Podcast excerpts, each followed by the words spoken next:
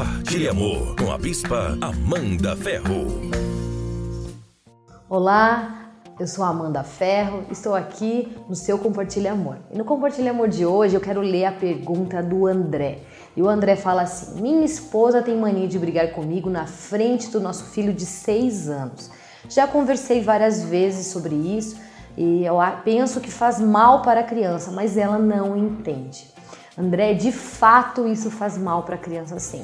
O amor, a gente, a gente é um, um ato aprendido.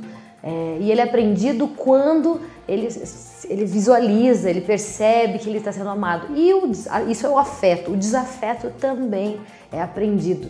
E pesquisas apontam que é muito mais marcante palavras negativas, momentos ruins, do que momentos positivos. Então, inclusive, dizem que para cada é, é, problema, que uma palavra negativa que é lançada, você precisa falar pelo menos cinco palavras positivas para apagar aquela memória.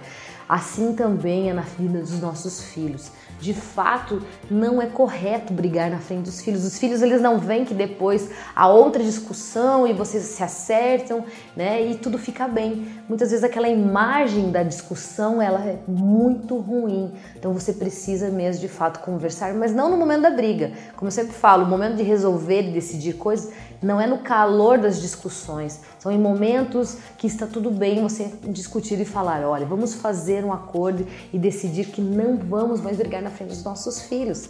É, a gente precisa. É, e, e, assim, André, não é bíblico isso, mas é uma verdade mesmo que quando um não quer, dois não briga. A maneira de você cessar uma briga é falar: eu não vou falar sobre isso agora.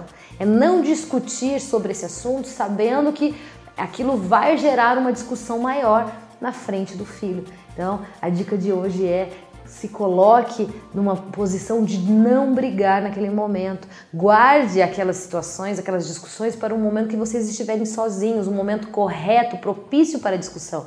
Inclusive, isso faz com que a discussão seja mais branda, porque você provavelmente vai controlar a sua ira, controlar aquele momento, e na hora que vocês forem discutir, a discussão não vai ser tão agressiva.